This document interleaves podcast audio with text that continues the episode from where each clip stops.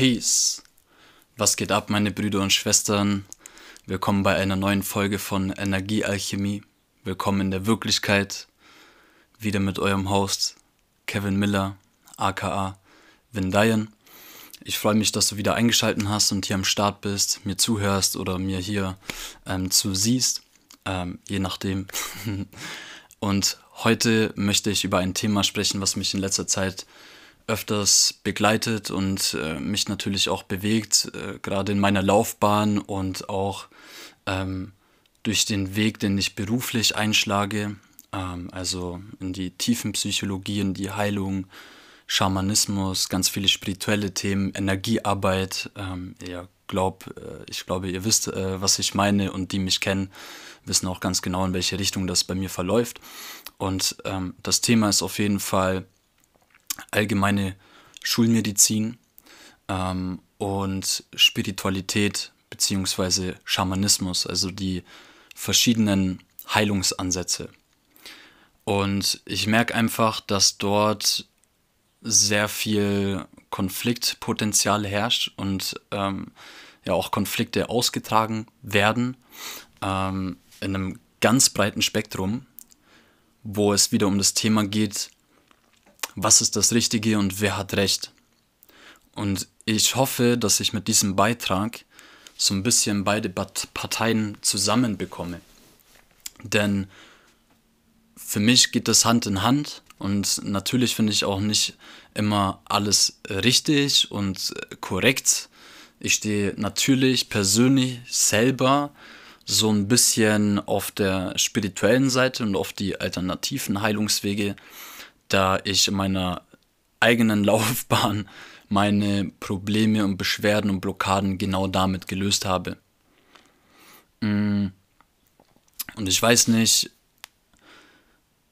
wie genau ich da einsteigen soll oder wie tief ich da reingehen möchte und wie viel ich da aus meinem Leben erzählen möchte, da es für mich natürlich auch sehr emotional ist. In einer Folge mit dem Nils über mediale Fähigkeiten habe ich schon darüber gesprochen. Ich habe es einfach kurz schon mal angeschnitten. Und zwar habe ich vor einiger Zeit meinen ähm, jüngeren Bruder verloren ähm, durch äh, Suizid.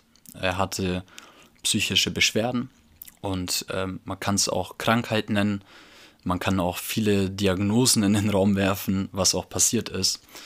Und die Geschichte war einfach folgende damit ihr einfach mal schon ein Gefühl bekommt für meine persönliche Meinung. Obwohl ich diesen Beitrag dann natürlich aber auch objektiv betrachtet beleuchten möchte und wie immer meine eigene innere Wahrheit spreche.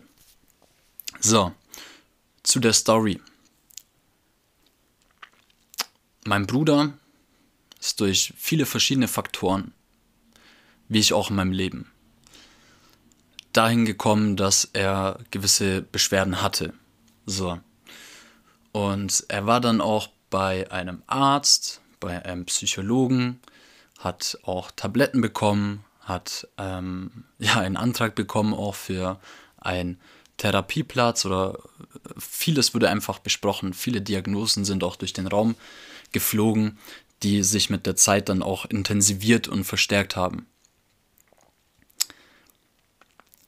Er ist dann wieder entlassen worden. Was heißt entlassen worden? Er ist äh, dann von diesem Gespräch zurückgekommen und ähm, dann wurde das Ganze noch ein bisschen schlimmer. Meiner Ansicht nach, auch aus der Metaebene betrachtet, ist es so, dass wenn man eine Diagnose gestellt bekommt, dass dann etwas im Raum ist und man sich als Person dann auch natürlich mit dieser Diagnose identifizieren kann, was in den meisten Fällen auch so passiert. Dann heißt es, ich habe diese Krankheit, unterschwellig schwingt mit, ich bin das. Dann das habe ich, das bin ich und ich bin krank. So, gerade mit psychischen Krankheiten löst es einfach aus meiner Sicht viel aus, da ähm, erstmal viel Verwirrung dann auch gestiftet wird und vielleicht sogar auch Panik oder Angst. Vielleicht ist es im ersten Moment für manche auch eine Erleichterung, zu wissen, ah, okay, ich habe jetzt eine Diagnose, ich weiß, dass was falsch läuft. Und dann fängt man an, sich tiefer mit dem Thema zu beschäftigen.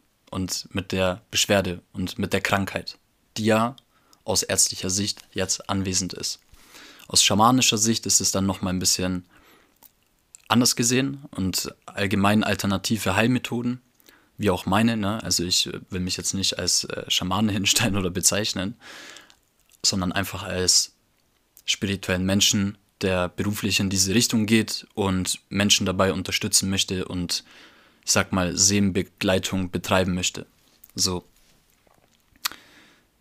Und umso tiefer man sich dann mit, diesen, mit dieser Krankheit auseinandersetzt, umso mehr kann man sich dann damit identifizieren und äh, wiederfinden. Und ja, ganz nach dem Motto Placebo-Effekt.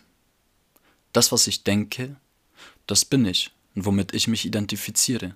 Wenn ich mich die ganze Zeit, äh, die ganze Zeit auf etwas Negatives fokussiere, werde ich negative Gefühle und Emotionen fördern und mir meine eigene Welt Erlebensrealität schaffen, die negativ behaftet ist.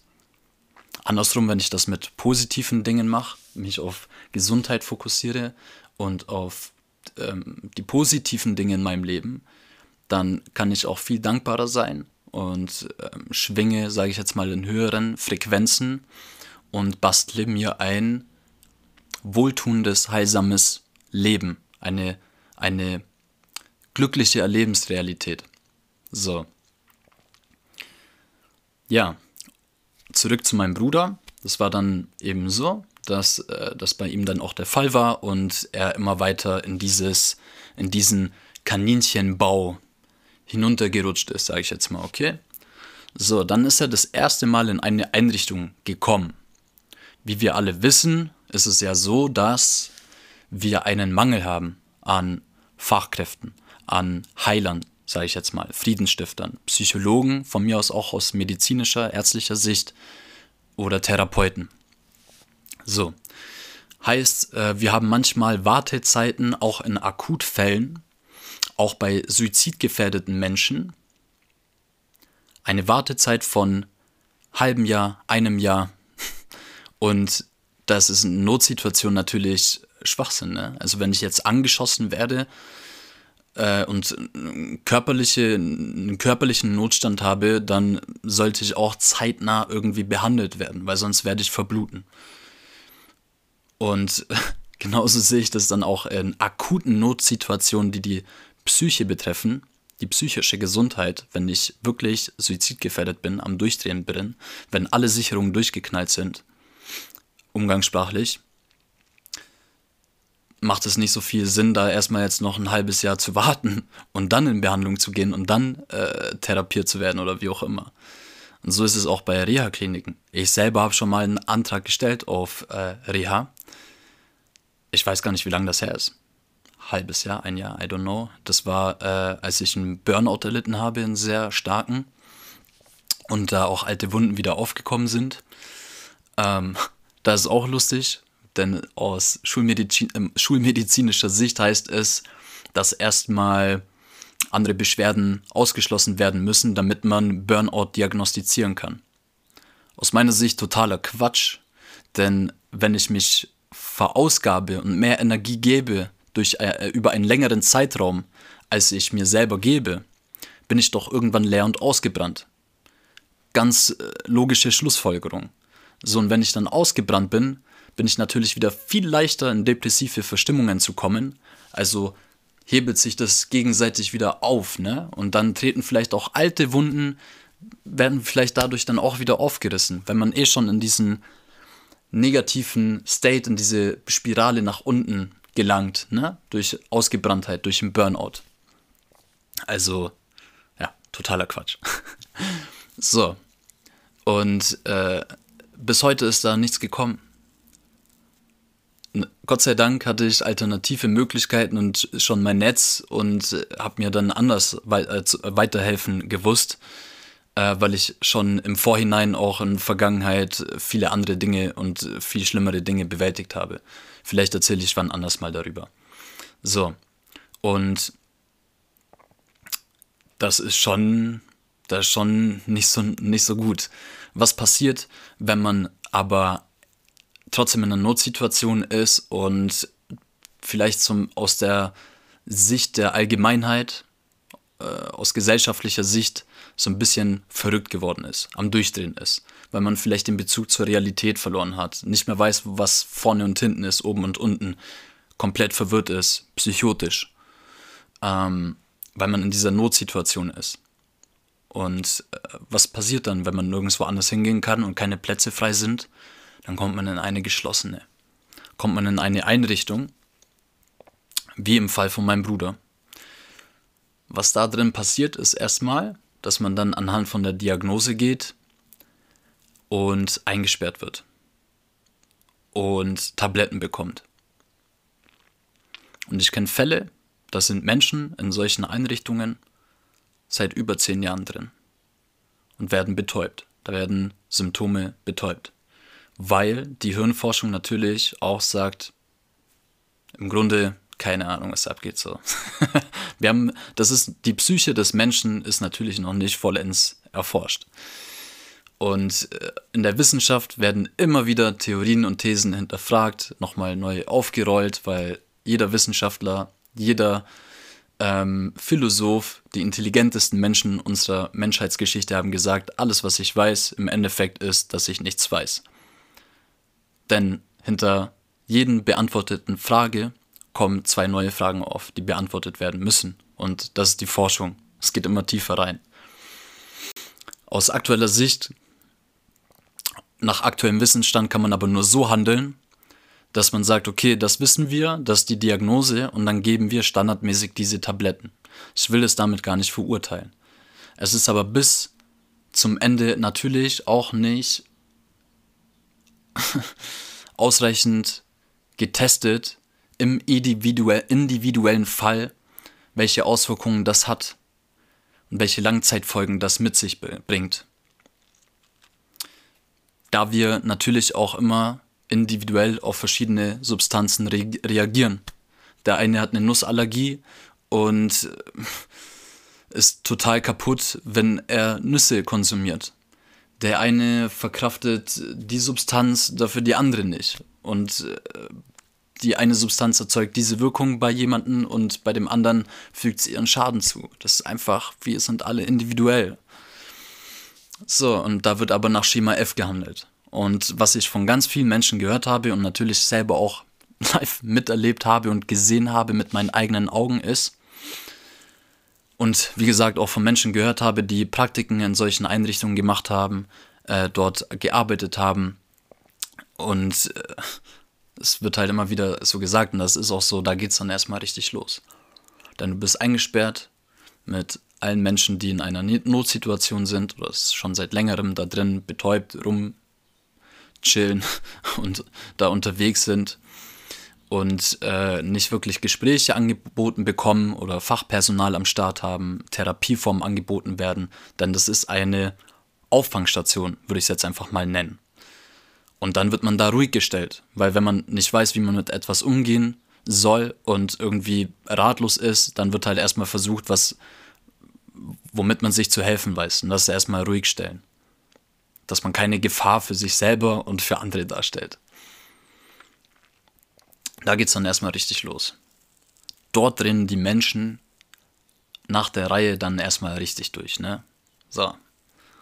Mein Bruder ist es nochmal gut gegangen, er ist dann nochmal rausgekommen mit viel Ach und Krach, weil er sich dagegen gewehrt hat und hat diese Tabletten dann auch nicht weiterhin genommen. Es hat sich dann eine Zeit lang wieder gebessert. Dann ist aber wieder eine Phase gekommen, wo es schlimmer ge äh, geworden ist. Und ähm, die Mutter hat natürlich auch Angst bekommen und äh, war natürlich ratlos und wusste auch nur die Möglichkeit, meinem Bruder wieder professionelle Unterstützung ähm, zu bieten oder das äh, ihnen diese Hände, in professionelle Hände zu geben, was wir von der Gesellschaft her als Norm betrachten. Meine Mutter ist natürlich auch eine einfache Frau. Wir kommen aus dem Allgäu, ähm, kommt aus einem einfachen Familienverhältnis und äh, konventionell veranlagt, sage ich jetzt mal. So, und dann ist er wieder in diese Einrichtung gegangen und ähm, hat dann auch irgendwie alles angenommen, die Tabletten genommen, es wurde immer schlimmer Und äh, er war natürlich suizidgefährdet und sie wussten sich einfach nicht mehr zu helfen. Er ist auch nicht überwiesen worden an eine Stelle, wo ihm wirklich weitergeholfen werden konnte. Er hatte auch keine Gespräche. Er hat am Ende, ähm, er hat am Ende vier verschiedene Antidepressiva in höchster Dosis bekommen und noch andere Hämmer und äh, Tabletten. Also er ist wirklich als Versuchskaninchen geendet dort drin. Und was dann passiert ist, er war natürlich, also man muss dazu sagen, er stand dann auch unter Beobachtung alle fünf Minuten. Und er hat dann gewartet bis zur Essensausgabe, weil er dann wusste, er hat ein bisschen mehr Zeit und ähm, hat sich dann das Leben genommen, weil es keine andere Möglichkeit mehr für ihn gab. So. Und war ein sehr optimistischer Mensch. Er hat diesen Zustand und er war wirklich schlimm. Der war wirklich schlimm. Ich habe fast jeden Tag mit ihm geredet und davor auch äh, zu Hause jeden Tag mit ihm verbracht, jede freie Minute, weil mir sehr viel an diesem Menschen gelegen hat und nach wie vor auch liegt. Äh, es war mein engster Verbündeter, es war nicht nur mein Bruder, sondern auch ähm, mein bester Freund. Wir haben alles zusammen gemacht, gleichen Freundeskreis gehabt, zusammen Partys gemacht, zusammen ins Fitness gegangen und so weiter und so fort. Und ähm, ja, das war die letzte Möglichkeit. Er hat, es gab keinen anderen Ausweg mehr und es war eher auch wie ein Gefängnis dort, ne? Für ihn dann. Und der Zustand war komplett schlimm. Und für mich ist ein Held, weil er diesen Zustand acht Monate lang ausgehalten hat ich an seiner Stelle und viele andere da draußen auch, 99% hätten es nicht mal einen Monat ausgehalten. Sag ich euch. So. Und ja, er hat sich auf der Behindertentoilette dort eingesperrt. Hat sich dann diesen Handlauf hingesetzt, ein Handtuch umgebunden und sich selber erdrosselt. Und ähm, die Leute dort wurden beurlaubt, weil das für die zu heavy war. Ist ja auch klar. Und man eigentlich gesagt hat, das ist eigentlich nicht möglich. Man kann auch nicht selber die Luft anhalten, so lange, bis man umfällt. So. Da kommt dann irgendwann ein Überlebensinstinkt hoch. Sein Wille war aber so hoch, es war nicht mehr ertragbar, deswegen war sein Wille so hoch, das äh, zu beenden, dass es möglich war. Es gibt nichts, was unmöglich ist. Leider auch in dem Fall, ne? Ja. Und so ist passiert. Er lag dann noch einige Zeit lang im Koma, weil er wieder künstlich am Leben gehalten worden ist und wieder äh, belebt worden ist, reanimiert worden ist. Sein Gehirn war aber zu lange ohne Sauerstoff, deswegen hat nur noch sein Stamm hin funktioniert. Und dann gab es viele Krankheiten, er musste noch zweimal operiert werden. Und irgendwann hat man sich dazu entschieden, ihn gehen zu lassen und war dann auf einer Palliativstation. Und dann habe ich ihn in der Zeit auch noch äh, in den Tod begleitet. Ich lag neben ihm die Nacht, bis er gegangen ist, bis äh, der letzte Atemzug gefallen ist. Und habe dort auch sehr intensive Dinge erleben dürfen. Erzähle ich vielleicht wann anders. Shoutout an der Stelle auch an meine Mom. Sie ist heute Hospizbegleiterin und begleitet Menschen in die nächste Welt, dort wo wir hingehen, wenn wir diese Welt hier und diesen Körper verlassen. Ähm, vielleicht mache ich auch mal eine Folge mit ihr zusammen. Who knows? Lasst es mich voll gerne wissen und ähm, ja, haut einen Daumen hoch oder abonniert den Podcast, wie auch immer, oder schreibt mir eine DM, wenn ihr darauf Bock habt. So. Und ich war dann da. Das war so vor fünf Jahren ungefähr. Die Ärzte haben gesagt, hey, tut uns leid, könnt gerne auf Schadensersatz klagen oder whatever. Und es war viel im Gespräch und was ist falsch gelaufen, wer hat Schuld und hin und her. Mir war das alles egal in diesem Moment, weil, sorry für den Ausdruck, aber mein Kopf gefickt war. Weil ich mir nur gedacht habe, Alter, was geht ab? Und ich hatte zu dem Zeitpunkt auch schon Verstimmungen, Beschwerden hier und da mal und habe auch mal darüber nachgedacht, äh, alles zu beenden, so, ne? Aber bin nie in die Umsetzung gegangen. Einfach weil meine Kindheit und Jugendzeit nicht so schön war. Ähm, aus meiner Sicht. so, Und ähm, ich war da und wollte verstehen, was da passiert. Und habe einfach alles hinterfragt. Alles. Ich habe mich mit dem Thema Tod beschäftigt, mit dem Thema äh, äh, Gott und was ist danach und was ist davor. Und äh, habe auch viele Dinge gefühlt in der Zeit. Und ähm, ja auch mit, mit der Schulmedizin, mit diesen Tabletten, mit Tiefenpsychologie, äh, mit allem Möglichen, so kann man sich, glaube ich, vorstellen, weil ich es auch verstehen wollte, auch das, was ich gefühlt habe, verstehen wollte und für mich erklären wollte auf rationaler Ebene. Ich habe damals äh, versucht, darüber zu reden, aber habe irgendwie nicht gefühlt, dass ich verstanden werde und habe auch von Freunden gehört, so, hey, was redest du denn da? Das ist irgendwie alles so wirr. So, wir machen uns jetzt auch über dich Sorgen, dass irgendwie irgendeine Sicherung durchgebrannt ist. Weil ich so tief in diesen Themen drin war. So. Und so bin ich dazu gekommen, auch immer weiter abzurutschen, mich selber auch als verrückt anzusehen, mich mit irgendwelchen Diagnosen zu identifizieren und hatte davor auch schon äh, ein paar Schicksalsschläge so. Das hat sich alles äh, multipliziert und ähm, ja, ich äh, bin dann in den Drogenmissbrauch abgerutscht und habe mich irgendwann in der Hölle wiedergefunden. Habe ich auch schon überall mal erzählt, im Clubhaus oder auf Instagram TV bei Son of Love. Werde gerne auch mal einen Podcast dazu machen oder ein Video, whatever.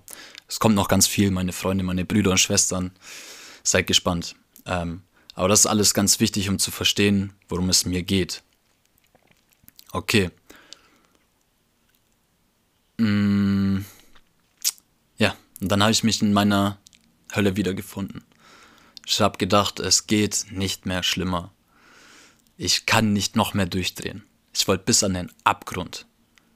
Deep down wollte ich bis zu den tiefsten Abgründen der menschlichen Psyche voranschreiten irgendwie. Und ich habe mich selbst zerstört. Ich bin in die Selbstzerstörung gegangen. Damals auch unbewusst natürlich. Gab auch keine andere Möglichkeit damals für mich.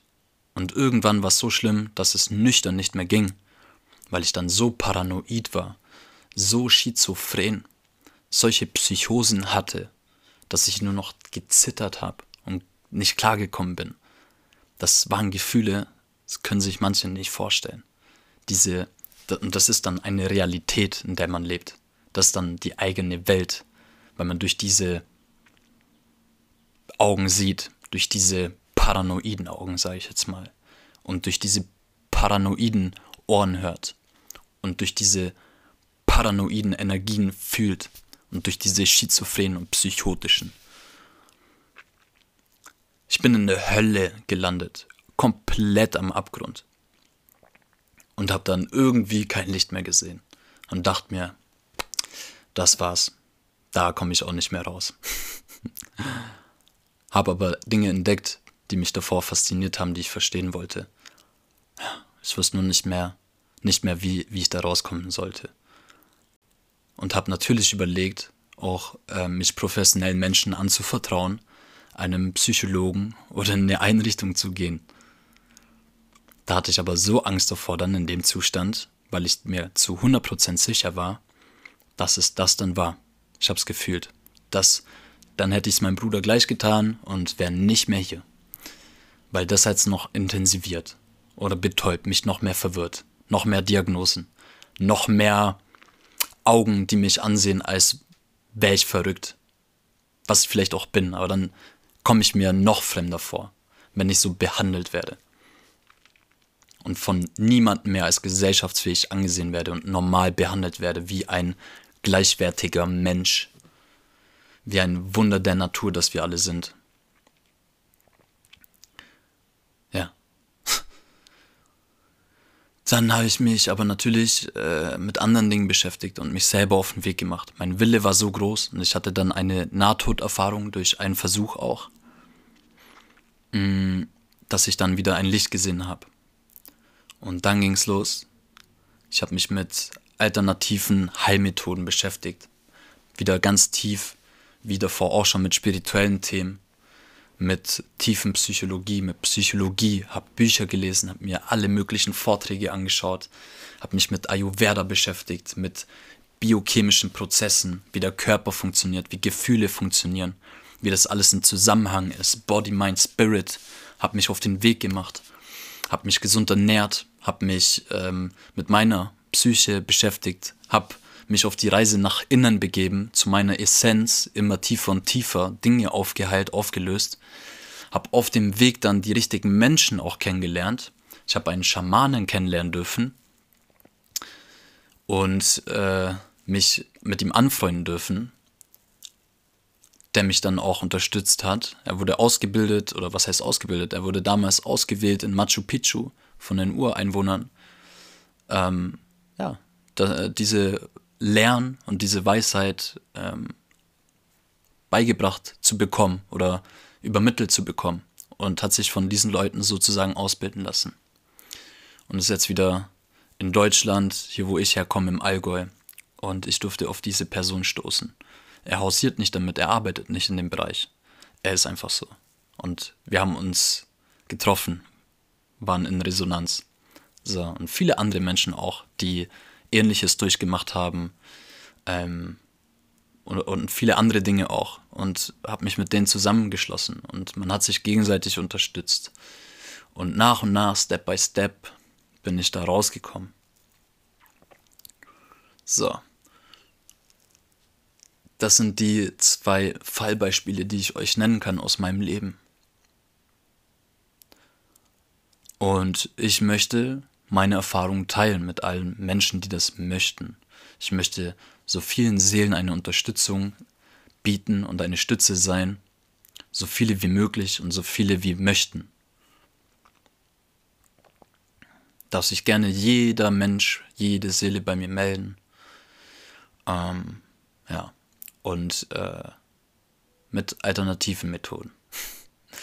so, und jetzt geht es für mich darum, was ist da der Kontrast?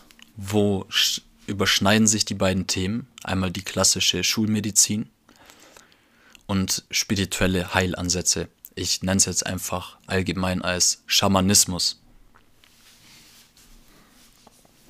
Was sind die Vorteile, was sind die Nachteile? Wie kann man es vielleicht auch in Balance bringen? So. Allgemein gesehen erstmal. Einfach kurz ein Fakt.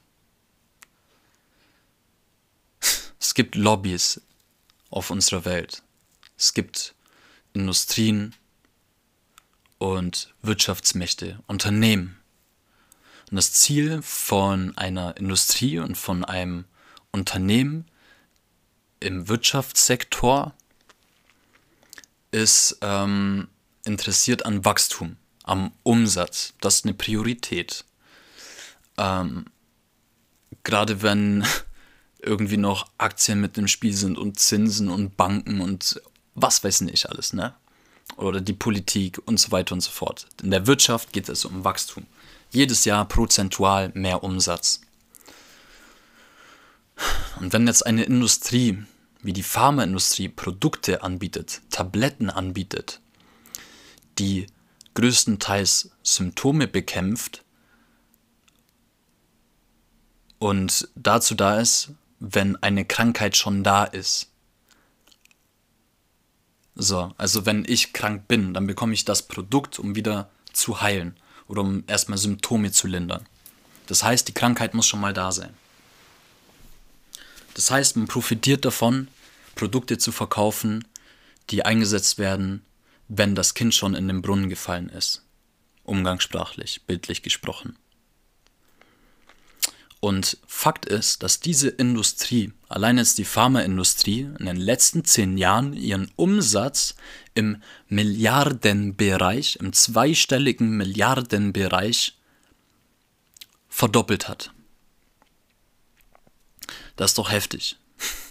Ich weiß nicht, wenn man da eins und eins zusammenzählt, ähm, finde ich das fragwürdig. Ich finde, dass das macht mir ein bisschen Angst, das macht mich, nee, nicht, das macht mir keine Angst, das stimmt mich wütend. das macht mich wütend. Und ich will hier keine Verschwörungstheorie aufmachen oder sonst irgendwas, sondern einfach nur kurz diesen Fakt beleuchten. Was auch immer das für dich heißen mag, der das hier gerade hört oder sieht. Aber das sind die Fakten. Und wie es genau gemacht wird oder welche Faktoren damit reinspielen, dass man im Milliarden, zweistelligen Milliardenbereich den Umsatz verdoppeln kann mit Produkten, die eingesetzt werden, wenn das Kind in den Brunnen gefallen ist, also wenn Krankheit anwesend ist. Das ist heftig.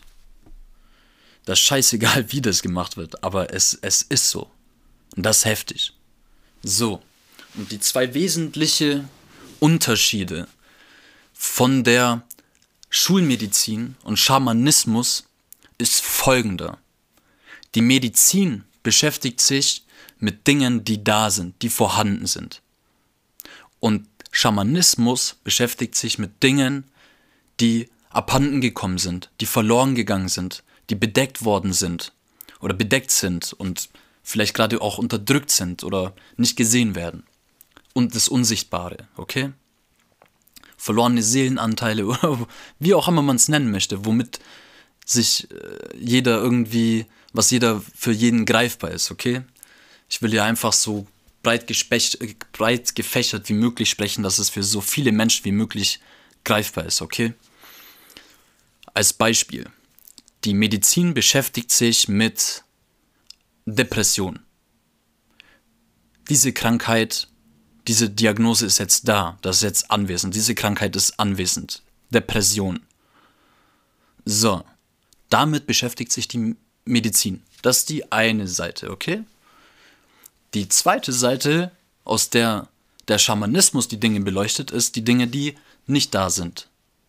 Zum Beispiel in dem Fall ein verloren gegangenes Lebensgefühl oder Selbstbewusstsein oder ähm, Selbstwertgefühl, Selbstliebe oder whatever. Das ist die eine Seite, okay? Und ich will jetzt nicht sagen, was richtig und falsch ist, welche Seite die richtige ist oder die bessere. Will ich gar nicht sagen. Ich will das nur kurz mal darstellen und beide Sichtweisen so vielen Menschen wie möglich präsentieren und darlegen.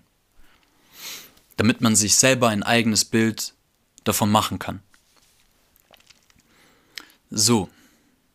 Und ich weiß auch nicht, ob es schlau wäre, jetzt zu sagen, okay, das ist das Falsche und das ist das Richtige, sondern dass man vielleicht mal die Dinge in Balance bringt. Dass man vielleicht als Mediziner, als Psychologe sagt, ah, okay, ich könnte mich vielleicht auch mit den Dingen beschäftigen, die aus alten Weisheitslehren kommen, mit Dingen beschäftigen, die nicht vorhanden sind.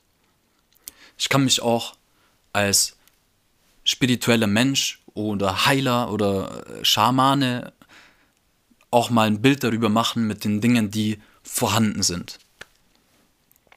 Und dann holistisch das Ganze sehen und je nachdem, was das Richtige im individuellen, individuellen Fall ist, anwenden.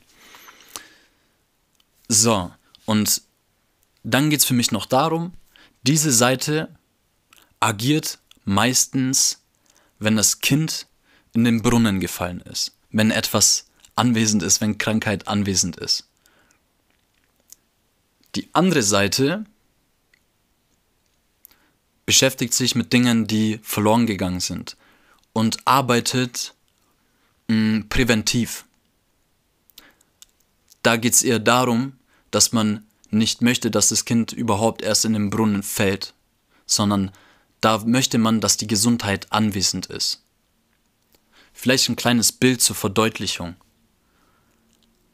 Für mich ist es so, dass Dunkelheit nur die Abwesenheit von Licht ist.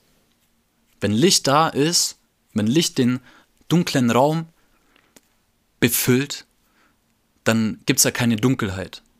Dunkelheit ist nur die Abwesenheit von Licht. Kälte ist die Abwesenheit von Wärme. Angst ist die Abwesenheit von Liebe, wenn man es so möchte. Oder Mut. Whatever. Krankheit ist nur die Abwesenheit von Gesundheit. Ich hoffe, du verstehst oder ihr versteht, was ich damit sagen möchte. Und wenn jemand davon profitiert, dass Gesundheit abwesend ist, dass Krankheit da ist, ob bewusst oder unbewusst, ist ja erstmal scheißegal. Finde ich das, ich persönlich, ich persönlich finde das nicht so ganz korrekt und nicht den ganz richtigen Ansatz. Ich für mich, wenn ich beruflich in diese Richtung gehen möchte und Menschen wirklich helfen möchte, unterstützen möchte, wenn ich wirklich heilen möchte und für Wohlbefinden sorgen möchte, für ein Allgemeinwohl sorgen möchte, dann bin ich daran interessiert, dass Gesundheit anwesend ist, dass die Krankheit nicht da ist. Denn Krankheit kann nicht da sein, wenn Gesundheit anwesend ist. Dunkelheit kann nicht anwesend sein, wenn Licht vorhanden ist. Wenn ein dunkler Raum mit Licht befüllt wird, dann kann dort keine Dunkelheit herrschen. Versteht ihr? Das ist mein Ansatz. So. Und deswegen habe ich mich für meinen eigenen Heilungsweg, für den alternativen Weg entschieden. Für den Heilungsweg. Nicht für den Behandlungsweg. Und deswegen habe ich mich auch dazu entschieden, beruflich in diese Richtung zu gehen, um damit zu arbeiten. Nicht, weil ich sage, das ist richtig und das ist falsch. Wie gesagt, man kann das auch in Balance bringen. Das Einzige, was falsch läuft, ist eine Engstirnigkeit. Und zu behaupten, das Recht für sich zu pachten, zu sagen, was das Richtige für die Allgemeinheit ist. Was das Richtige und das Beste oder das ultimativ Richtige ist für das Allgemeinwohl egal politisch, äh, gesundheitlich oder whatever, wie in der aktuellen Situation auch, Pandemie. Jeder hat irgendwie das Gefühl, dass äh, die Weisheit mit Löffeln gefressen zu haben und zu sagen, das ist das Richtige für die gesamte Menschheit. Das sollte jeder Mensch machen. Das ist so engstirnig. Man ist gar nicht offen für andere Ansätze, für andere Meinungen, für andere Sichtweisen. Das kann kein ganzheitliches Bild sein. Das geht nicht. Ein ganzheitliches Bild ist, wenn man alle Sichtweisen, alle Meinungen, alle Wege und Blickpunkte, alle, alle Fakten, jede Wahrheit mit einfließen lässt. In sein Bild, in seine Meinung. Und darauf aufbaut. Ja, und ich erzähle nur aus meiner Erfahrung, meine persönliche Erfahrung und wie ich für mich fühle und was meine eigene innere Wahrheit ist. Und glaub mir, ich habe mir ein ganzheitliches Bild gemacht. Und spreche daraus und spreche darüber. Yes. Und ich finde es auch total schade, dass sich da zwei Fronten bilden. Gleichzeitig finde ich es auch schön, dass es zumindest in meinem Umfeld und in meinem Kreis, in dem ich mich bewege, beruflich und privat, dass man da immer mehr und mehr zusammenkommt. Wo ich Mediziner habe, Doktoren, Psychologen, die im Studium sind, aber auch Heilpraktiker, spirituelle Lehrer, Philosophen, die alle zusammenkommen, auch mal in einem Gesprächsraum sind und ähm, andere Meinungen, andere Sichtweisen annehmen und sich ein ganzheitlicheres Bild machen von allem einfach. Und das in ihr eigenes Leben und in ihre Arbeit integrieren. Das ist so wunderschön und das ist die Transformation, die die Menschheit und unsere Gesellschaft und wir alle selber persönlich auch benötigen. Wenn wir mal so ein bisschen aufwachen auch. Das finde ich schön. Aber in ganz vielen anderen Bereichen sehe ich einfach noch so viele Konfrontationen, so viel Engstirnigkeit, so viel Ignoranz, dass ein Mediziner sich hinstellt, zum Beispiel, ein Arzt, und Dinge verteufelt und, und Coaches oder spirituelle Menschen oder Spiritualität allgemein in den Dreck zieht oder Esoterik Esoterik bedeutet die Sicht nach innen oder die Sicht von innen heraus. was ist daran Humbug, was ist daran falsch, nach innen zu blicken, in sich reinzublicken, was in sich vorgeht und nicht nur nach außen zu blicken, Exoterik. Was ist daran falsch? Das ist doch. Und dann aber von einem ganzheitlichen Bild sprechen. So, und dann gibt's. Dann gibt's Kollektive, die sich zusammenschließen, Ärzte, und vor Gericht ziehen, um Heilpraktiker-Berufe zu verbieten, die mit alternativen Methoden auch arbeiten, die äh, Ayurveda anbieten, die mit ähm, die, die über Ernährung sprechen, über Gesundheit und nicht nur über Krankheit. Und dann wird sich da gegenseitig bekriegt beziehungsweise aus meiner Sicht vermehrt von der einen Partei, von der einen Seite aus werden da Angriffe gestartet und versucht Dinge zu unterdrücken, auszulöschen und da irgendwie so ein Monopol aufzuerrichten mit einem, mit, mit einer Sichtweise. Das nicht so, ich finde das nicht gut. Ich finde das gar nicht gut. Und deswegen mein Appell an jeden Medit wie gesagt, ich möchte hier niemanden zum Boomer machen, ich möchte nicht sagen, was richtig und falsch ist. Ich möchte nur, dass wir nicht gegeneinander arbeiten, auch egal in der gesamten Gesellschaft, nicht mehr dieses Gegeneinander, in diesem Gegeneinander denken sind, sondern im Miteinander sind, dass wir zusammenkommen. Denn für mich sind wir alle eins und miteinander verbunden. Und das sollten wir auch mal endlich akzeptieren, sehen, uns bewusst machen und leben. Und das ist mein Wunsch und das ist mein Appell an jeden Mediziner da draußen, an jeden Schamanen da draußen und an alle möglichen, die in diese Richtung gehen und sich damit beschäftigen und auch an alle anderen. Lass uns zusammenkommen, lass uns untereinander austauschen, voneinander lernen, denn wir sind alle imperfekt perfekt wir sind alle nicht äh, erleuchtet, wir haben im Prinzip alle keine Ahnung. Alles, was wir alle gemeinsam wissen können, ist, dass wir einen Bullshit wissen. Wir wissen gar nichts. Wenn schon die intelligentesten Menschen unserer Zeit das gesagt haben, uns in, in der Menschheitsgeschichte das gesagt haben, dann sollte ich und solltest du auch nicht davon ausgehen, dass du es besser weißt und alles weißt. Ein Scheiß wissen wir, Leute. Ein Scheiß wissen wir. Lass uns das mal bitte bewusst machen und wie gesagt voneinander lernen und zusammenkommen und wirklich was bewegen. Danke dir. Das war's wieder von mir und von dieser Folge. Ich danke dir vielmals von ganzem Herzen aus tiefster Seele, dass du mir zugehört hast, dass meiner Stimme gefolgt bist oder dass du mir hier zugesehen hast. Ich würde mich riesig freuen, wenn du mir ein Zeichen gibst, wenn du mir irgendwie ein Like da lässt, wenn du mir eine Nachricht schreibst auf Instagram oder mal in Clubhaus vorbeikommst und mit mir in ein Gespräch gehst, ähm, ping mich gerne an, auch in ein Closed Room. Und ja, auf allen Wegen bin ich auf jeden Fall erreichbar. Ich freue mich wirklich, mich mit dir oder mit euch zu connecten. Äh, ganz viel Liebe geht raus an der Stelle. Fühlt euch umarmt, fühlt du dich persönlich umarmt und wir hören uns beim nächsten Mal oder sehen uns beim nächsten Mal. Bis dahin. Peace. Love the fuck out.